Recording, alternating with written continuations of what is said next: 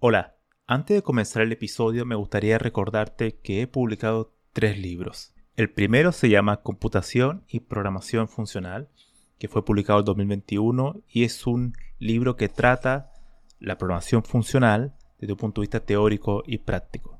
El segundo se llama Mentes Geniales, la vida y obra de 12 grandes informáticos. Esta es una obra que repasa la historia de hombres y mujeres que fueron relevantes en la historia de la computación. Y el último, el más reciente, se llama Principios de Programación, donde explico una nueva forma de entender la programación a través de ocho conceptos. Todos estos libros se pueden encontrar en librerías en España o en Amazon y también en Latinoamérica se puede encontrar a través de Mercado Libre y Busca Libre. Para más detalles pueden visitar mi sitio web camilochacón.com.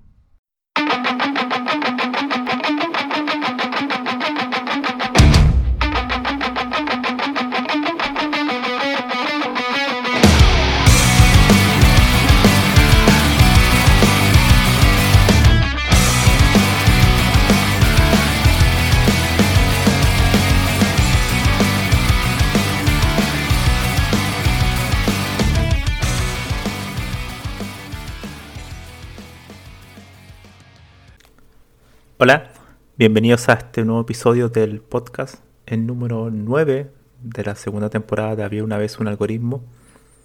Mi nombre es Camilo Chacón y hoy vamos a tratar un tema que espero que sea interesante para los que escuchen este podcast.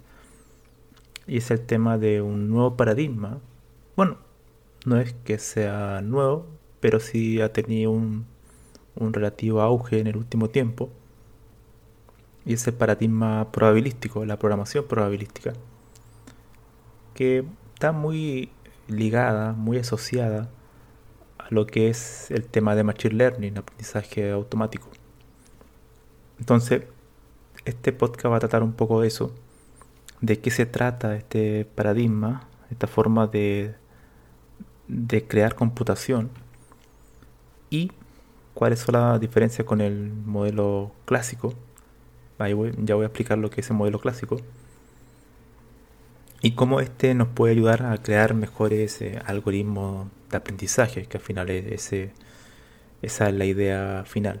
Algoritmos de distinta índole que están enmarcados en el mundo de la inteligencia artificial, ya sea clasificadores, eh, sistemas de recomendación, visión por computadora, de hecho, incluso temas como de criptografía y todo ese tipo de cuestiones donde está involucrada las probabilidades y ese tipo de cosas.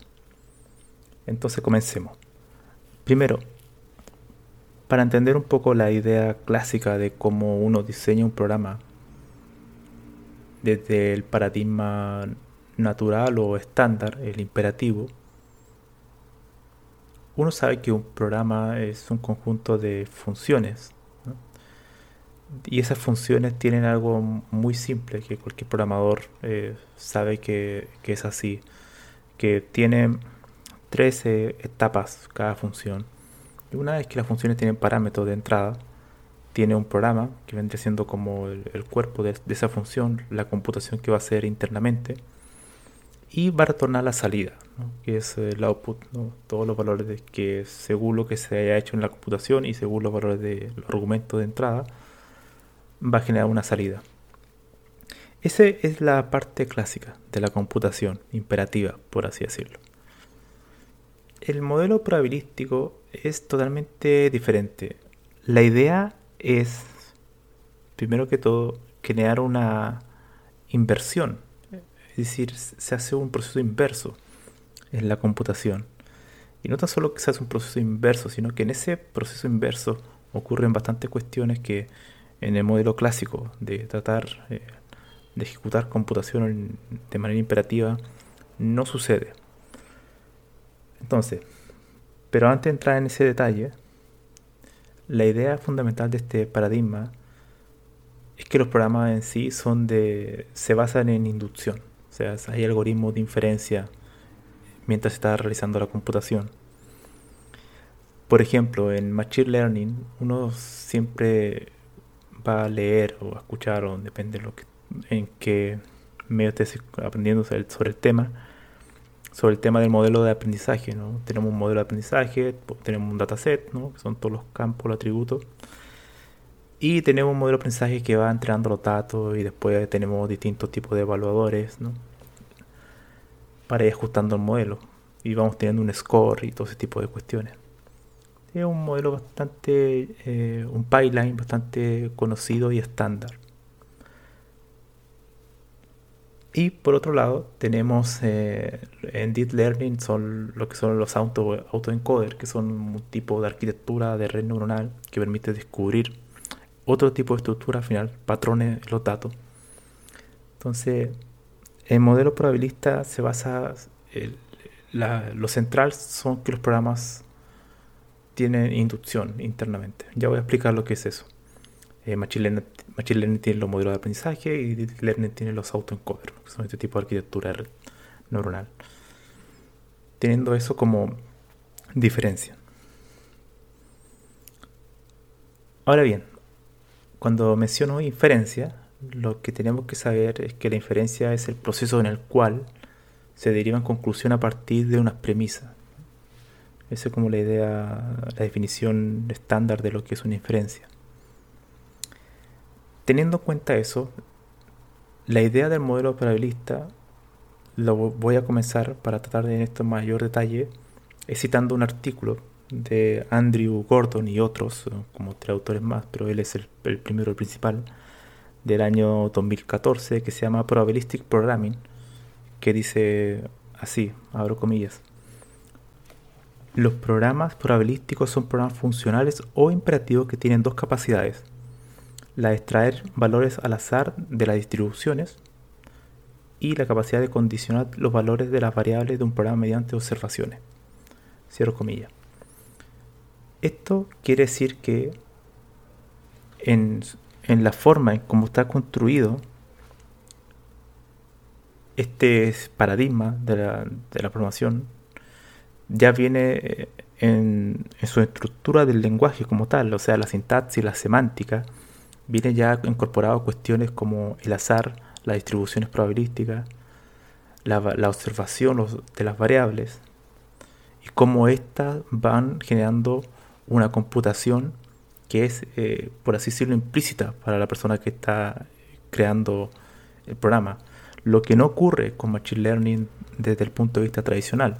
Es decir, cuando ocupamos, por ejemplo, Python con una librería como Scikit-Learn o Keras para Deep Learning, uno va creando, va, descargando esta biblioteca, la vas importando, va llamando a las funciones y todo un proceso de invocar cuestiones, ¿no? de invocar funciones.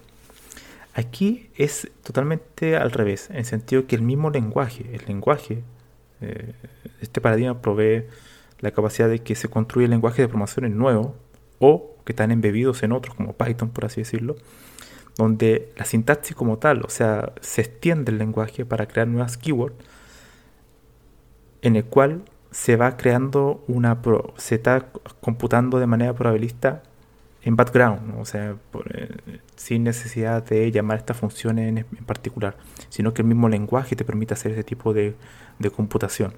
Y eso es lo relevante. Ahora, ¿cuál es la ventaja de esto? Generalmente este tipo de, paradigma al final es un, eh, como son lenguajes de programaciones de dominio específico, siempre la principal ventaja de estos lenguajes es la que todos tienen que proporcionar al programador una herramienta que le permita ser más productivo. Es decir, con menos línea de código poder crear mejores algoritmos de aprendizaje. Esa es la, clave si vas a, si alguien propone un lenguaje de programación nuevo y en particular si es de dominio específico. De dominio específico significa que la sintaxis, la semántica y todas las características de ese lenguaje están optimizada, están pensadas para resolver cierto conjunto de problemas en particular. Un ejemplo, SQL. SQL es un lenguaje de dominio específico. Porque cuando yo hago eh, consultas, ocupo la sintaxis de, SQL, por ejemplo, un select a una tabla y hago un join con otra tabla, estoy entrelazando atributos de esas tablas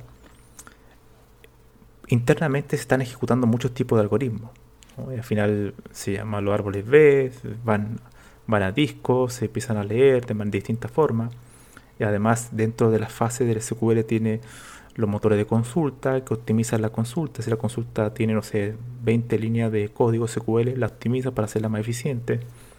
Y todo tipo de fases hasta llegar a disco, leerlo y extraerlo y mostrarlo al, al programador el resultado de la consulta que él, que él realizó. Es decir, la SQL es la interfaz de acceso a los datos relacionales de una, de una base de datos relacional. Pero internamente la computación está, ocurriendo un distinto tipo de computación. Lo mismo ocurre aquí. La programación probabilista provee, y lo hablaremos al final de este podcast, lenguajes de programaciones nuevos de dominio específico para este tipo de sistema y también provee lenguaje de dominio específico pero que están embebidos en lenguajes generales. Eso igual lo vamos a tratar un poco más adelante. Que quiere decir que son lenguajes que sin al estar embebidos en otros, por ejemplo en Python, provee una nueva sintaxis al lenguaje en sí y te permite hacer cuestiones mucho más flexibles que una biblioteca, como, como por ejemplo scikit-learn. Entonces, anteriormente dije que el, mecanismo de computación es inverso. ¿A qué me refería con esto? Si el modelo clásico son que una función, esto desde punto de vista de una función, recibe parámetros, hay un programa que es la computación dentro de esa función y retorna eh, un resultado.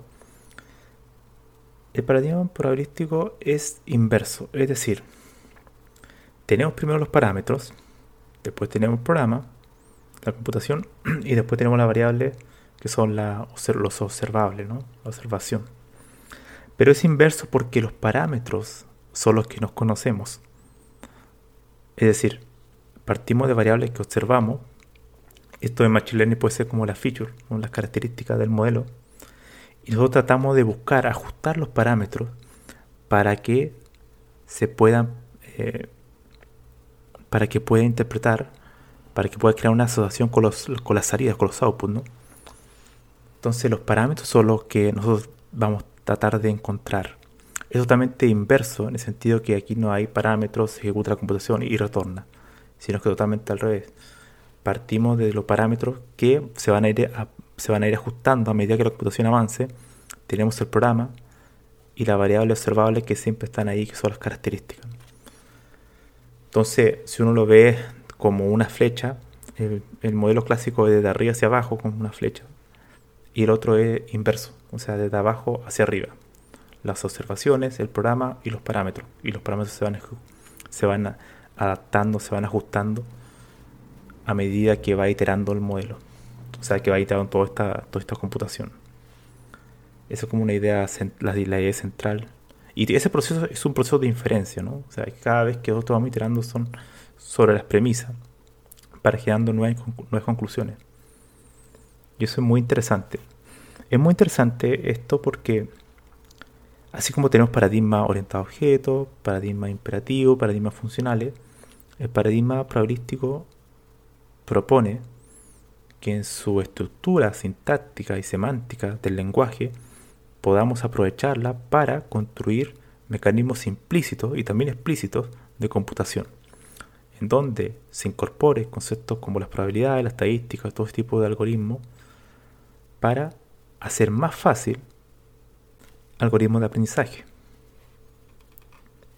Entonces, generalmente, cuando uno empieza a leer la literatura sobre esto, uno se da cuenta que estos sistemas, lenguajes probabilísticos, aplican la inferencia de Bayes o de Bayes. Y para eso ocupan herramientas que están pensadas o que ya han sido estudiadas previamente en los lenguajes de programación, que son, por ejemplo, los modelos de, de notación. ¿Qué quiere decir esto? Bueno, un lenguaje de programación tiene varias partes. Una parte es la sintaxis y otra parte es la semántica. La semántica es la búsqueda del significado en un programa. Y en una hay varios tipos de semántica. Y una de las semánticas es la de denotación, que son objetos matemáticos construidos dentro del propio lenguaje que describen el significado de las expresiones del lenguaje. Entonces, ¿para qué se hace esto? Para que después uno pueda interpretar eh, todas las expresiones que se escribieron en un programa con este lenguaje, tratarlas como objetos matemáticos.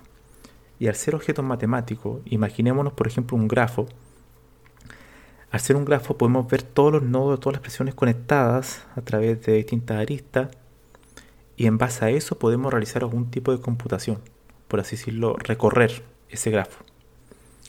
Y aquí en esta computación, en este grafo, es donde se incorporan algoritmos de inferencia. Y eso es muy interesante. O sea, ya en sí mismo, en el lenguaje, la sintaxis y la semántica del lenguaje, hay eh, operaciones probabilísticas que permiten ya hacer esas cuestiones en background. O sea, ya de manera implícita. Lo que no ocurre de una forma tradicional cuando uno trabaja con Machine Learning. Ya que el lenguaje, lo que estamos haciendo es solamente invocar funciones con parámetros y retornar, no retornar algún tipo de valor. Aquí no, aquí en la misma sintaxis y la semántica del lenguaje nos provee esas herramientas. Entonces, para alguien que ya ha trabajado de en la manera tradicional de Machine Learning, esto sería una ventaja porque lo haría mucho más productivo. O sea, esa es la promesa. Esa es la promesa de este tipo de lenguaje.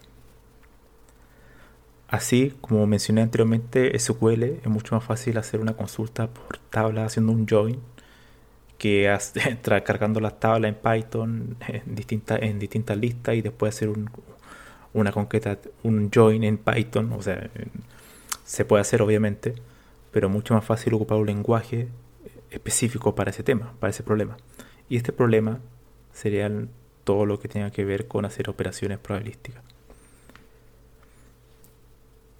Y como mencionaba, este modelo de denotación se puede expresar con un objeto matemático que puede ser un grafo, esto generalmente cuando uno trabaja en, compiladores o crea un intérprete pequeñito, simple, uno ve que la sintaxis, el lenguaje, los if, los ciclos, bueno, todo lo que son las operaciones, operadores condicionales, etcétera, definición de variables, al final eso se transforma en un árbol, un árbol abstracto de sintaxis.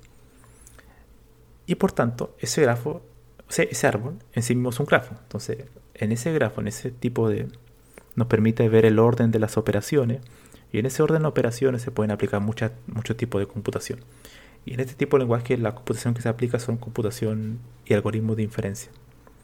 Hay varios tipos de algoritmos de inferencia, por ejemplo el de Monte Carlo, hay otro de estocástico. Ahí no voy a entrar en detalle porque no los conozco tan bien, así que no, no podría decir mucho más. Pero sí sé que internamente en ese grafo, en esa estructura semántica, se van aplicando computación probabilística. Y en esa computación probabilística, bueno, es donde se van aplicando todo el tema de teorema de Bayes, ¿no? La probabilidad condicionada, o sea, de en base a, una cierta cantidad de eventos pasados, yo obtengo, recibo un nuevo evento eh, que no conozco y voy calculando y se va ajustando. Esa es la idea, la, se va ajustando esa probabilidad. Esto es muy típico, se aplica mucho, por ejemplo, el teorema de Bayes para todo lo que es el filtro span, los main. Mientras más eventos voy obteniendo, mejor se va haciendo nuestro, nuestro clasificador, si es, eh, ese email es un spam o no. O sea, se va ajustando, se va ajustando la probabilidad. Y eso son probabilidades condicionadas. Ahora, la idea de, un, de este tipo de lenguaje o de paradigma de la computación, un paradigma de la computación siempre trae consigo la creación de un lenguaje, eso se me había olvidado mencionar. Siempre hay que recordar que la computación, la ciencia de la computación, es un área como diría Raymond Turner, dominada por lenguajes. En todas partes tenemos lenguaje, ya sea lenguaje de programación, Turing completo, como Python, Julia, Java, C, etc. O lenguaje de marcado, lenguajes que no son Turing completo, pero sí nos permite describir un esquema, por ejemplo HTML, CSS, XML, JSON, etc. Esos lenguajes no son de programación como tal, pero sí son lenguajes formales. Tiene una sintaxis muy bien estructurada que nos permite eh, almacenar información para posteriormente tratarla. Entonces, en la computación en todas partes vamos a encontrar lenguajes formales. Y la idea de este tipo de, de lenguaje probabilístico es que esos algoritmos de inferencia que podrían ser estándar, como mencioné anteriormente, como el de Monte Carlo y algunos otros estocásticos, sean aplicables a cualquier tipo de programa que la persona pueda escribir de ese tipo de problema. Es decir, si yo quiero hacer un clasificador de imágenes, bueno, esos algoritmos de inferencia deberían poder ayudarme para hacer eso. O si quiero hacer un, sistema de recomendaciones, o trabajar con criptografía, etcétera. O, por ejemplo, también un, problema que se ve mucho el de cacha, ¿no? El de cacha que sale una imagen con, con letras que uno siempre tiene que escribir cuando crea un formulario o se quiere loguear algún sistema. Bueno, también sirve para eso. Entonces, esta cuestión es muy interesante por eso. Es incorporar lo que hacemos de manera clásica, como yo le llamo, o tradicional, en la creación de sistemas de, o algoritmos de Machine Learning, donde uno tiene que elegir, por ejemplo, un árbol de decisión, un SVM, todo ese tipo de algoritmos. Aquí la cuestión es al revés. Ya hay algoritmos de inferencia en background, en la misma estructura del lenguaje, pero que a su vez hay otros lenguajes que ahora voy a mencionar que permiten incorporar, nos permiten incorporar nuevos tipos de algoritmos de aprendizaje. En el caso que uno quiera hacer alguna personalización, este tipo de sistema lo permite. Entonces, dado que explicamos un poco eso, a grandes rasgos obviamente, los lenguajes en la actualidad probabilísticos hay de dos categorías.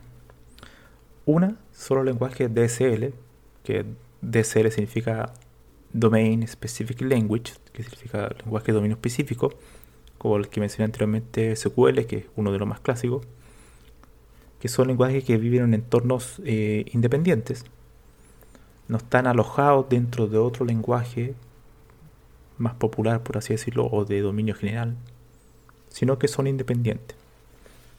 En esa categoría existen algunos como Anglican, que es de la familia de Lisp, es decir, son lenguajes basados en paréntesis, y está escrito en Clojure, que es un lenguaje funcional.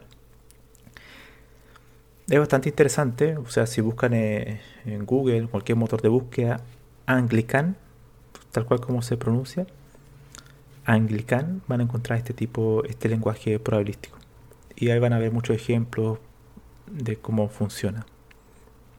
Después hay otro que se llama Hakaru, que tiene, es un lenguaje probabilístico tipado que está escrito en Haskell. Así que se podrán dar cuenta que es, tiene una sintaxis muy funcional y con sistema de tipo. ¿Cuál es el problema de este tipo de, lenguajes? Una es que tienden a no ser muy populares, es decir, pierden tracción. Generalmente se publican artículos, son, creados como prototipos en universidades, pero la gente después no los usa. Es muy difícil crear un, DSL que sea popular y se mantenga en el tiempo. Tiene que tener un respaldo de alguna empresa grande para hacerlo, ya que además son lenguajes que al ser independientes lo hace mucho más difícil. Es como crear un lenguaje de programación cualquiera. Es difícil que supera a otro ya afianzado, estable y conocido. O mainstream. Es muy difícil que un DSL se vuelva tan, tan, tan popular. Entonces lo que se hace actualmente es crear eh, otra categoría que se llama los EDSL, que son embedded, o sea, como embebidos, Domain Specific Language, que son lenguajes que están alojados dentro de un lenguaje general. Un lenguaje general son, por ejemplo, Python, Julia, Java, C, son lenguajes que están diseñados desde su origen para tratar todo tipo de problemas computacionales. Y quiero hablar de dos en particular, brevemente, porque tampoco los conozco en profundidad, solamente he visto algunos ejemplos y algún tipo de cuestión y más o menos tengo una idea de cómo pueden funcionar. Uno es Pyro. Pyro que está, que está alojado dentro de Python, por eso igual se llama Pyro, y fue construido sobre PyTorch. PyTorch es una librería de Deep Learning, así como lo es Keras, para trabajar con todo tipo de algoritmos de aprendizaje, ese tipo de cuestiones. Y Pyro está enfocado, es un lenguaje embebido para trabajar con problemas probabilísticos de esta forma, ocupando este tipo de paradigma, aplicando todo tipo de algoritmos de inferencia que van ocurriendo en, en la misma semántica del lenguaje. Y por otro lado tenemos a Gen.jl, que al decir JL me imagino que los que han programado en Julia saben que es un, es un lenguaje también embebido eh, para Julia. Que lo interesante que tiene es que permite personalizar estos algoritmos de inferencia. Como anteriormente mencioné, algunos lenguajes generalmente te dan una opción ya preestablecida. Como por ejemplo el algoritmo de Monte Carlo, el algoritmo, algoritmo estocástico de inferencia, que son como estándar. Pero aquí Gen eh, es bastante flexible. Te permite hacer muchísimas cuestiones y incorporar tus propios algoritmos si tú quieres hacer algo muy personalizado. Y ellos prometen tres cuestiones fundamentales, que es la flexibilidad, rapidez. La rapidez, bueno, Julia es bastante eficiente, mucho más eficiente de manera por defecto que Python. El diseño que está hecho el lenguaje lo hace ser un, un lenguaje de programación muy, muy interesante. Muy interesante. Yo creo que los que no lo han usado podrían darle un vistazo a Julia, ya que es un lenguaje que tiene no tan solo la computación, es de la manera que se va construyendo, es, muy es muy eficiente, o sea, se puede acercar a lenguajes compilados, a lenguaje, ya que Julia en sí mismo es un lenguaje interpretado, con tipado opcional, que generalmente le llaman tipo opcional, en el sentido que en algunas expresiones pueden tener tipo y otras no. Aunque generalmente siempre para obtener performance tienes que colocarle tipo. Y, es muy, muy rápido. A diferencia de Python, que generalmente Python es muy eficiente cuando ocupa librerías que están compiladas en C o en C++, y, y Python es solamente un binding, ¿no? como una especie de interfaz. Pero no es que Python en sí mismo sea eficiente sino que está invocando a, código C o más por en background. Entonces aquí no, Julia de por sí es muy eficiente, eh, escribiendo todo el código directamente en Julia. Y eso lo hace muy, muy, muy poderoso. Y además es de fácil uso, Gen. Entonces Gen es como, en inglés sería como Generative Models, es como modelo generador, que es, uno, es un modelo estadístico donde tenemos la variable los observables, que es como el conjunto X, y los targets, como el conjunto Y. Y en base a eso se aplica una eh, distribución conjunta, operaciones estadísticas sobre los datos.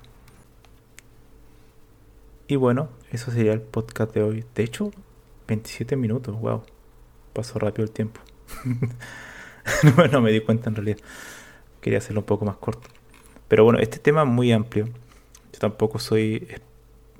Tampoco tengo tanta experiencia en esto. Realmente lo estaba aprendiendo en las últimas semanas. Así que probablemente tenga algún tipo de equivocación en algo que les dije. Pero los que no van a tener equivocación y van a ser probablemente muy, muy precisos eh, son los documentos que voy a juntar en la descripción de este podcast. Que anteriormente siempre lo he hecho, pero ahora quiero muchas de las fuentes que menciono o las que me baso cada podcast para hacer, hacerlo con mayor detalle y en este podcast voy a dejar eh, muy bien descrito cada artículo que ocupé. Uno es el artículo donde cité a Gordon, Andrew, Gordon, del 2014. Todos estos artículos son relativamente nuevos, 2014, hay otro de 2019, donde él se llama Probabilistic Programming, es una introducción. El otro documento también que recomiendo leer es el capítulo 1 en particular, yo creo que es el más importante, que se llama An Introduction to Probabilistic Programming, que ahí voy a dejar el enlace. También dejó dos artículos científicos, uno del Pyro, de cómo funciona Pyro, que para los como yo quieren entender bien cómo funciona la librería, la biblioteca, em, pueden entender ahí cómo fue el fundamento de su creación y ese artículo de esta biblioteca, de este lenguaje de programación embebido dentro de Python fue publicado el año pasado, en 2019. También en el mismo año fue publicado Gen. Así que dejo ahí también el enlace artículos. Son todos tan tienen acceso libre, por tanto no hay problema.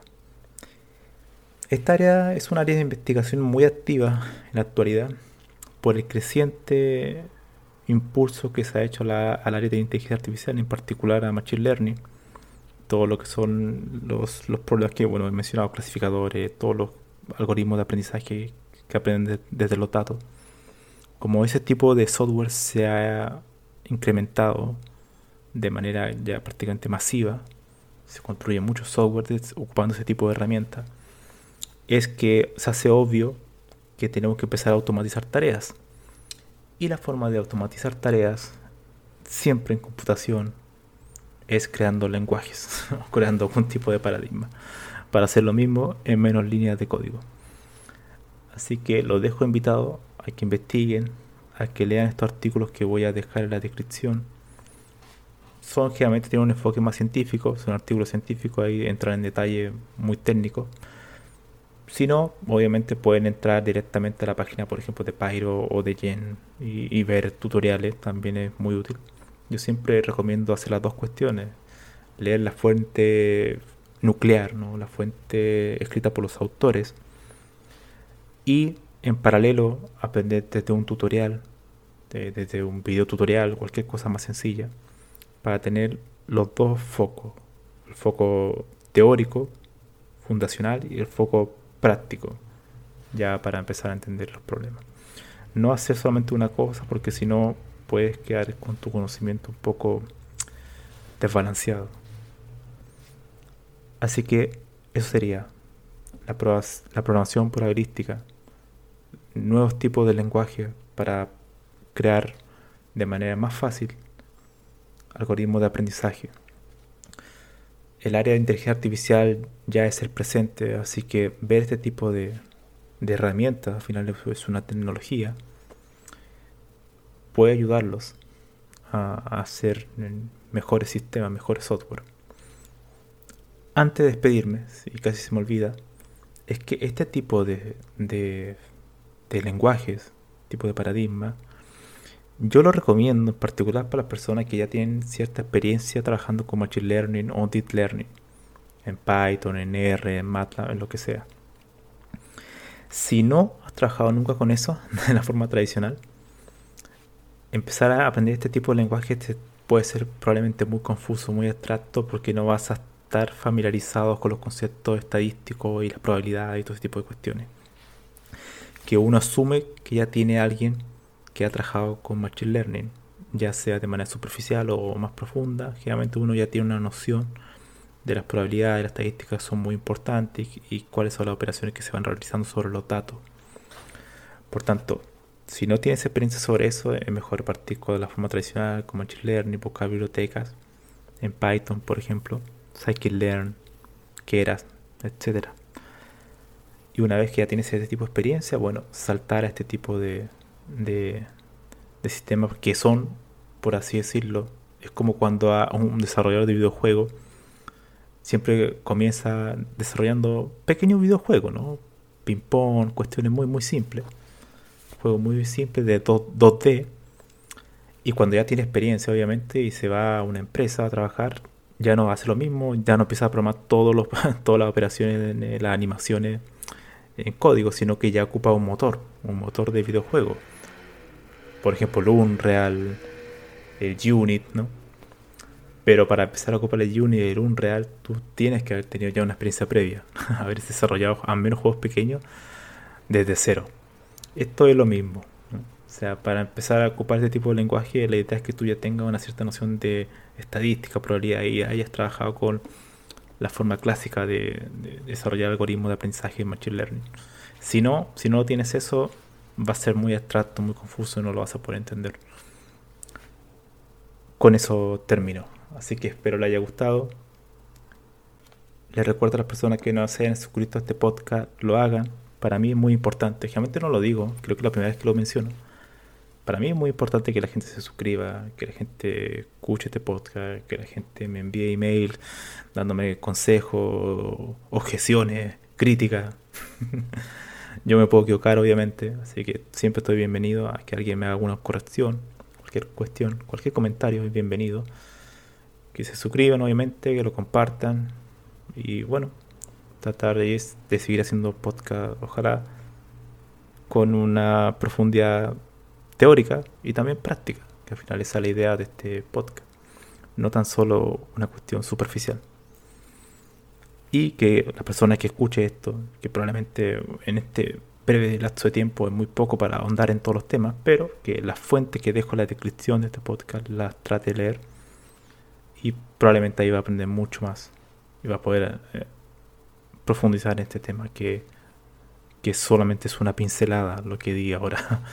Seguramente en algún otro episodio trataré, volver a este tema de este paradigma probabilístico porque la inteligencia artificial ya está aquí, así que seguramente no vamos a poder escapar de esto. La computación va evolucionando y los paradigmas van apareciendo cuando nuevos problemas aparecen. Eso sería todo. Nos vemos.